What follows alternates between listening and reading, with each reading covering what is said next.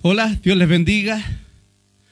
Estamos muy contentos de estar un día más para poder compartir acerca de lo que Dios está haciendo en medio de nosotros en este tiempo. Es un tiempo muy especial y así lo hemos de alguna manera nosotros recibido de parte del Señor, aceptado y aquí estamos para glorificar el nombre del Señor. Padre amado, pedimos que tu gracia permanezca en nosotros y en cada uno de aquellos que en este momento están escuchando tu palabra. Vamos a ir a la palabra del Señor y vamos a tomar como referencia un par de versículos que se encuentran en la carta de Pablo a los filipenses. Así que por favor abra su Biblia en Filipenses capítulo 3. Vamos a leer el versículo 13 y 14. Filipenses capítulo 3, versículo 13 y 14.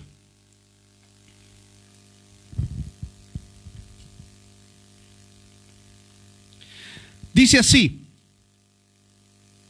hermanos, yo mismo no pretendo haberlo ya alcanzado, pero una cosa hago, olvidando ciertamente lo que queda atrás y extendiéndome a lo que está delante, prosigo a la meta, al premio del supremo llamamiento de Dios en Cristo Jesús.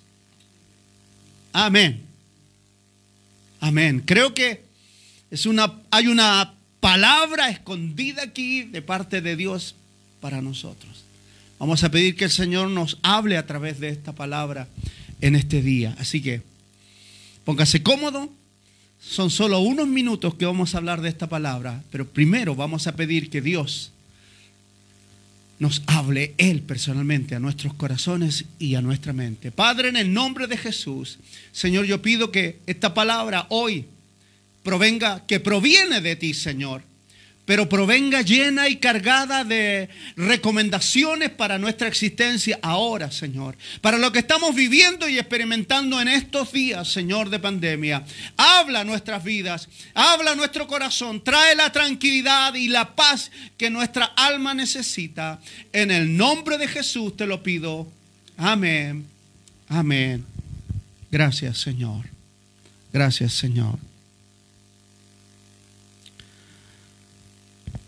Es importante, llama mucho la, atención de que este versículo, el, versículo 13, termine diciendo, extendiéndome a lo que está delante. ¿Qué es lo que está por delante? ¿Qué es lo que viene? ¿Qué, qué va a pasar con nosotros? ¿Qué va a pasar con, con, Chile? ¿Qué va a pasar con el mundo? ¿Qué va a pasar con esta pandemia? Tal vez hay tanta preocupación en nuestra existencia, en nuestras vidas. ¿Qué va a pasar con los enfermos que todavía permanecen en el hospital? Hay algunos que no han podido soportar. Y algunos han partido. Algunos muy cercanos a nosotros hemos tenido que lamentar la partida. Nos gozamos sabiendo de que ellos habían conocido al Señor y ahora están en la presencia del Señor. Pero igual hay una angustia, una tristeza, le echamos de menos, quisieran que quisiéramos que estén con nosotros, que sigan con nosotros. Pero ellos ya simplemente alcanzaron la meta. Pero ¿qué hay para nosotros? ¿Qué hay, ¿Qué hay para nuestras vidas? ¿Qué hay para nuestro entorno de vida? ¿Qué hay para nuestros hijos? O los hijos de nuestros hijos.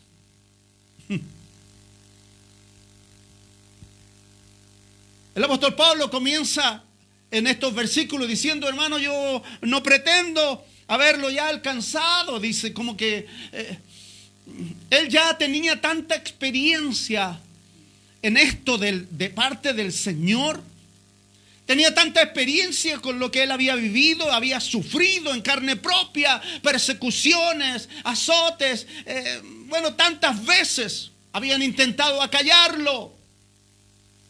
matándolo, eliminándolo. Pero ahí estaba Pablo, seguía adelante. Lo metían preso una y otra vez. Yo creo que más de la mitad de su vida él estuvo preso. Su vida ministerial o su vida de evangelista. Su vida apostólica. Sufriendo. Nosotros apenas llevamos un par de meses simplemente en cuarentena, encerrados, en casa. Aún no ha comenzado ninguna persecución contra nosotros, contra la iglesia. Así que no podemos nosotros decir, ¡ay, qué pena, qué tristeza, qué terrible lo que estamos viviendo! No, no, no, no, no. Llama poderosamente la atención que en este versículo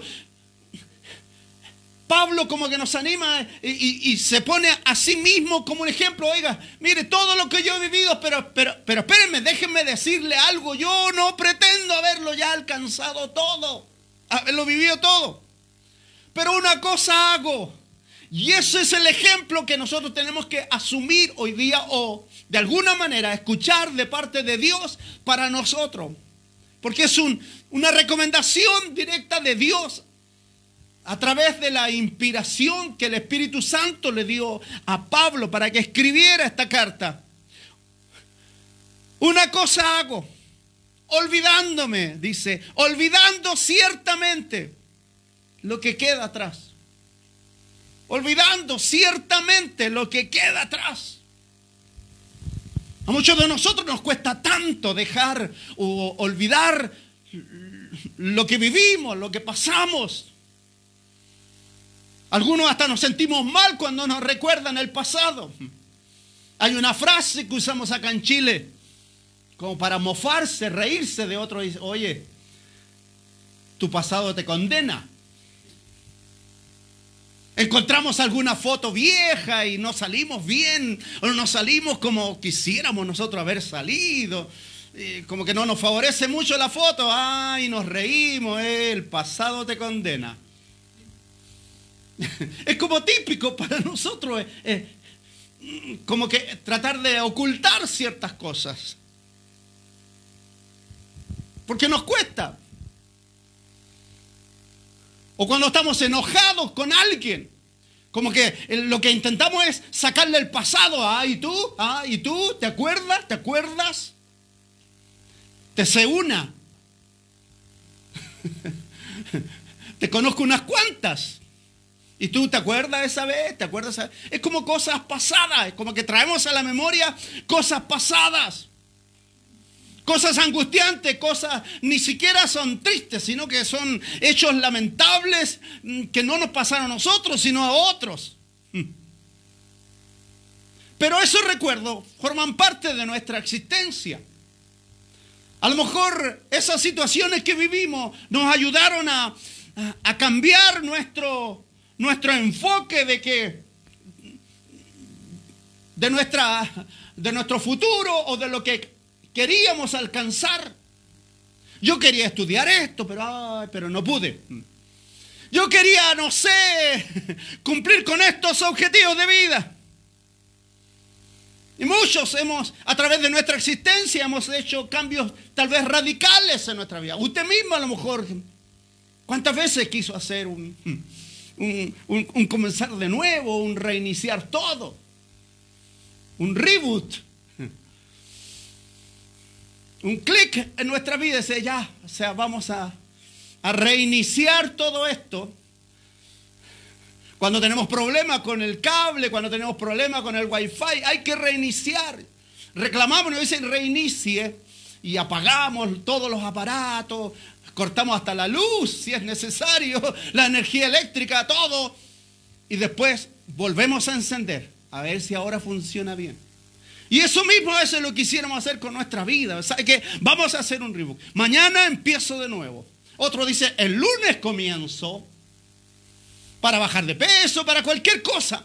Entonces como que nos fijamos meta porque queremos cambiar nuestra existencia, cambiar lo que estamos haciendo ahora por algo mejor. Cuando llegamos al Evangelio, o cuando el Evangelio se nos aclaró en nuestra mente y en nuestro corazón, y escuchamos el llamado de Dios a nuestras vidas, el Señor nos dijo que nos iba a dar una vida nueva. Eso es lo que nos enseña su palabra. Entonces Él viene a cambiar nuestra existencia y nos da una nueva existencia.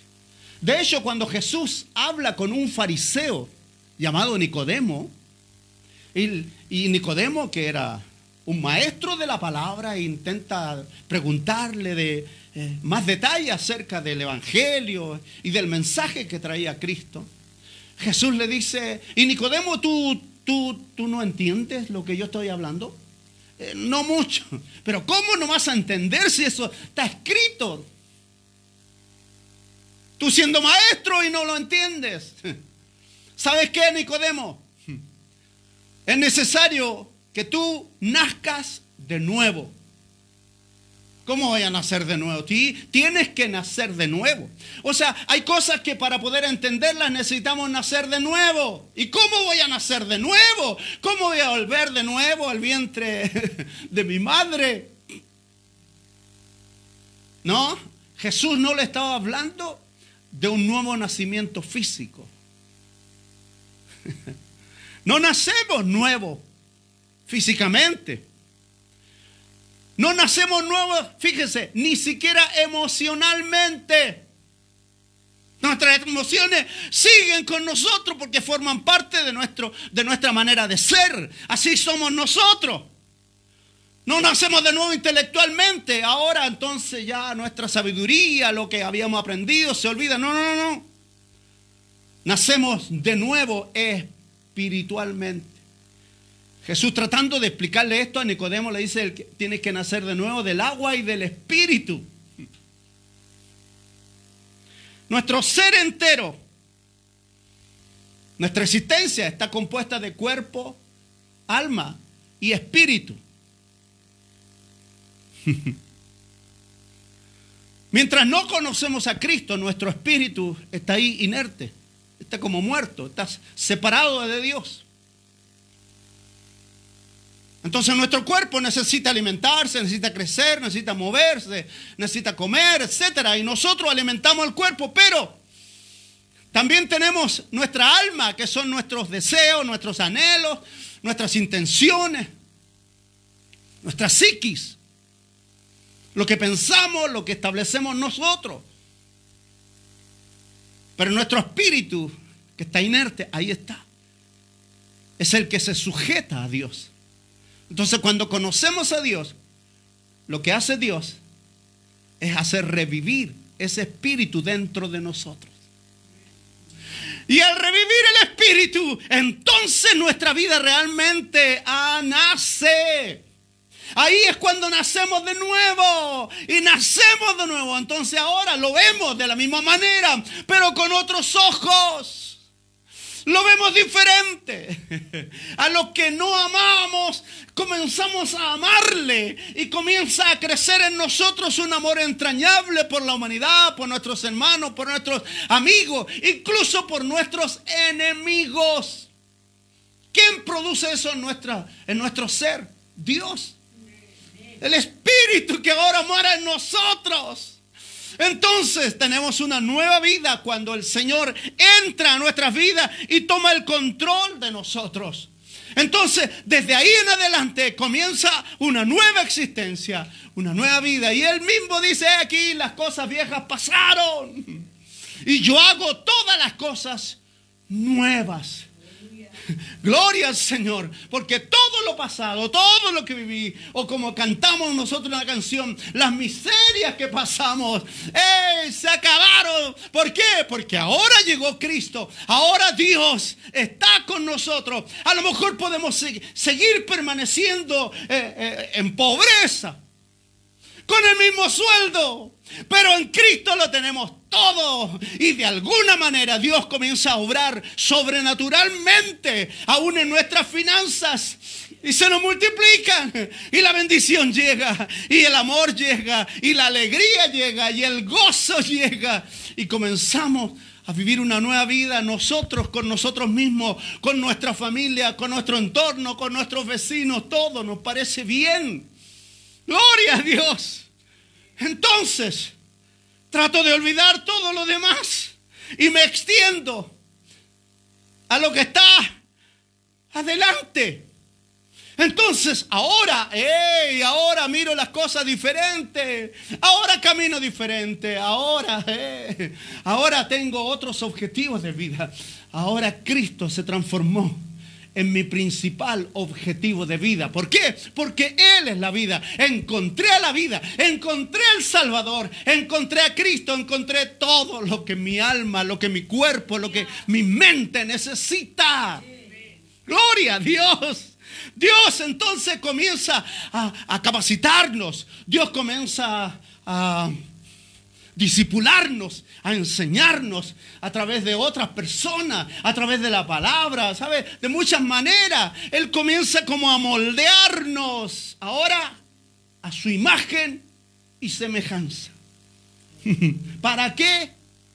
Para un propósito mucho mejor del que yo y tú habíamos pensado que era nuestra vida. Porque al fin de nuestra vida no es esta. No pienses como aquellos que no tienen esperanza y que dicen después de esta vida no hay otra, disfruta la Biblia. No, no, no, no, no. Nosotros nos estamos preparando para vivir por la eternidad.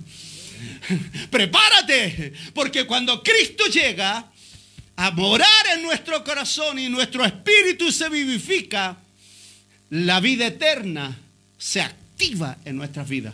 Y así como Cristo resucitó de los muertos y vive para siempre, también juntamente con Él nos resucitó a todos nosotros. Dice la palabra. Entonces Él nos resucitó. Entonces ahora tú y yo tenemos vida eterna, igual que Cristo. Gloria a Dios y nos transformamos en herederos de la gracia que Él planificó para nosotros. Entonces todo lo que tengamos que vivir aquí en el mundo no importa. En el mundo, dijo Jesús, van a tener aflicciones, pero tranquilo, no se preocupen. Yo vencí al mundo. Confiad. No tengan miedo. Así que no tengan miedo a todo lo que está pasando, a todo lo que está sucediendo. No tengan miedo a tantas noticias y a tantas personas que se levantan negativamente en contra de todo. No, no, no, no. Ahora yo dependo de Cristo. Ahora yo vivo en bendición y en una constante renovación. Fíjese que Isaías, el profeta Isaías, escribió en el capítulo 43, versículos 18 y 19 dice, no os acordéis de las cosas pasadas, ni traigáis a memoria las cosas antiguas. He aquí yo hago cosa nueva. Pronto saldrá a luz. ¿No la conoceréis? Otra vez abriré camino en el desierto y ríos en la soledad. Gloria a Dios. Gloria a Dios. Si pasaste tiempos difíciles, complicados, no te preocupes, no olvídate de eso. ¿Por qué? Porque ahora en Cristo cosas nuevas vienen. Él abrirá camino en el desierto. Él traerá agua al sediento. Él traerá agua para nuestras vidas. Bendito sea el Señor. Entonces, Frente a eso, ¿qué dijo Pablo? Y nos insta, y, en realidad no lo dijo Pablo, lo dice el Señor, lo dice el Espíritu Santo. Hey, hay que proseguir a la meta. Yo prosigo a la meta, al premio, dice textualmente, del supremo llamamiento. Cuando Cristo nos llamó, entonces Él ya tenía preparado un premio, una corona de vida para nosotros. La perfección de Cristo en mí. Fíjense, no es la meta ¿Por qué? Porque la perfección ya la tenemos. Debo simplemente aplicarla, como dice en Filipenses 3:15. ¿Cómo es eso, pastor? No, a ver, no le entendí muy bien qué es lo que quiso decir. Mire, se lo voy a leer. Dice así. Así que todos los que somos perfectos, esto mismo sintamos. Oh, ¿cómo? Somos perfectos. Sí, en Cristo hemos sido perfeccionados. Así que los que creemos en Cristo hemos sido perfeccionados. Gloria a Dios. Y dice, y si otra cosa sentís, esto también os lo revelará Dios. O sea, si hay en, nosotros alguna implicancia, ¿sabe que no entiendo? ¿Cómo es esto? ¿Sabe quién nos puede aclarar las cosas? No voy a ir a hablar con tal persona, con tal teólogo. Voy a leer tal libro. No, no, no, no. Toda la respuesta está aquí. Y en el autor de la Biblia en Cristo, en Dios, en el Señor. Enciérrate en tu pieza, ora al Padre y espera que Él te dé respuesta a tu necesidad. Él dará claridad a lo que nosotros necesitamos. Gloria a Dios. Así que tranquilo. Hay que vivir la vida que Dios preparó para nosotros. Por eso David decía, hey, Señor, cumple tu propósito en mi vida. Aquí estoy. No me importa lo demás. Porque tú eres mi roca fuerte. Tú eres mi esperanza. Tú eres todo lo que yo necesito. Tú eres escudo alrededor de mí. El que levanta mi cabeza y es mi gloria. Él es nuestro sustento. ¿Sabe que Él es todo para nosotros? Así que todo lo que yo vivo ahora en la carne y emocionalmente, llegará el momento en que ya no será más. Porque Dios dice, enjugará toda lágrima y no habrá más dolor, ni llanto, ni muerte. Apocalipsis 21, 3 y 4. Gloria a Dios. Entonces, ¿por qué tenemos que pasar? ¿Por qué tenemos que vivir tantas dificultades? Tranquilo, no le dejes importancia a las dificultades. Dale importancia al que te puede sacar de esas dificultades. Gloria a Dios. Pablo entendió claramente. Lo entendió tan claro. Que él escribió, cuando le escribió una carta a los romanos, puso, y sabemos que los que aman a Dios, todas las cosas les ayudan a bien. Esto es, a los que conforme a su propósito hemos sido llamados. Gloria a Dios. ¿Se acuerdan de José? En el Antiguo Testamento. Cuando sus hermanos llegaron a él y y le declaran quiénes eran y lo que habían hecho y, se arrepienten. Entonces dice, y ahora nuestro padre ha muerto y tú nos vas a matar, ahora viene la venganza y ahora hasta aquí nomás llegamos. Y José le dice en Génesis 45 sale esto. Ahora pues, hermanos, no os entristezcáis, ni os pese de haberme vendido acá, porque para preservación de vida me envió Dios delante de vosotros. Así que no me enviaste y acá vosotros. Porque ellos lo habían vendido como esclavo. No, fue Dios el que me envió y me puso por padre de Faraón, por señor de toda su casa y por gobernador en toda la tierra de Egipto. Dios me envió delante de vosotros para preservaros posteridad sobre la tierra y para daros vida por medio de gran liberación. ¿Qué podemos decir a eso? ¿Sabe que Dios sigue teniendo todo bajo su control? Así que no se preocupe, porque vamos a salir. Prepárese, porque tenemos nuevos horizontes que esperan por nosotros. Nuevos horizontes. Dale gracias a Dios por lo que estás viviendo y experimentando. Gloria a Dios. No necesitamos en este momento nada más que a Cristo en nuestra vida. Si lo tenemos a Él, lo tenemos todo. Gloria a Dios.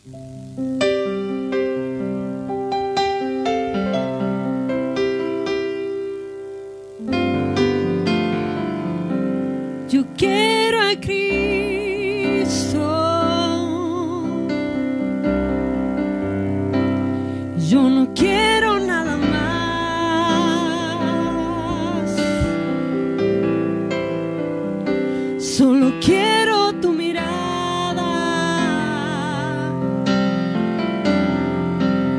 Te quiero.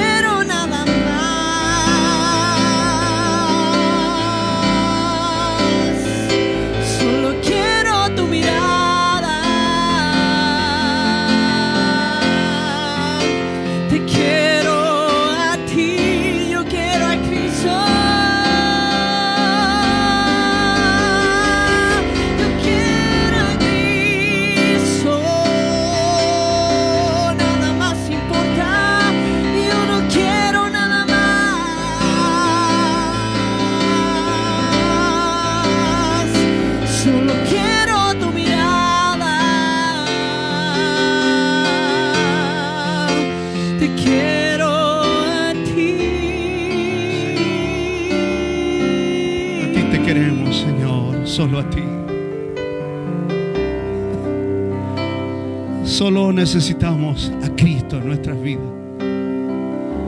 Y nuestro enfoque de vida va a cambiar. Él nos llevará a nuevos horizontes y más allá. Porque la vida eterna que Él preparó, Él cumplirá y nos vendrá a buscar. Prepárate, porque Él viene por nosotros. Él viene por ti. Él viene por mí. Permíteme orar por ti en este momento. Padre, en el nombre de Jesús, invocamos tu nombre, Señor. Y te pedimos humildemente que tú llenes nuestro corazón con tu presencia. Señor, ten misericordia de aquellos que aún no te conocen. Que hoy día puedan hacer una decisión en su vida, Señor, de abrir su corazón, de abrir su mente y recibirte en su vida y cambiar su condición actual, y salir dificultades y encontrarse contigo, encontrarse contigo, que es lo mejor que nos puede pasar en esta existencia. Señor, derrama tu poder, derrama tu amor para con todos aquellos que te necesitamos. En el nombre de Jesús. Declaro bendición sobre cada uno. Amén. Amén. Gracias Señor. Damos gracias a Dios. Una vez más, bendecimos su nombre.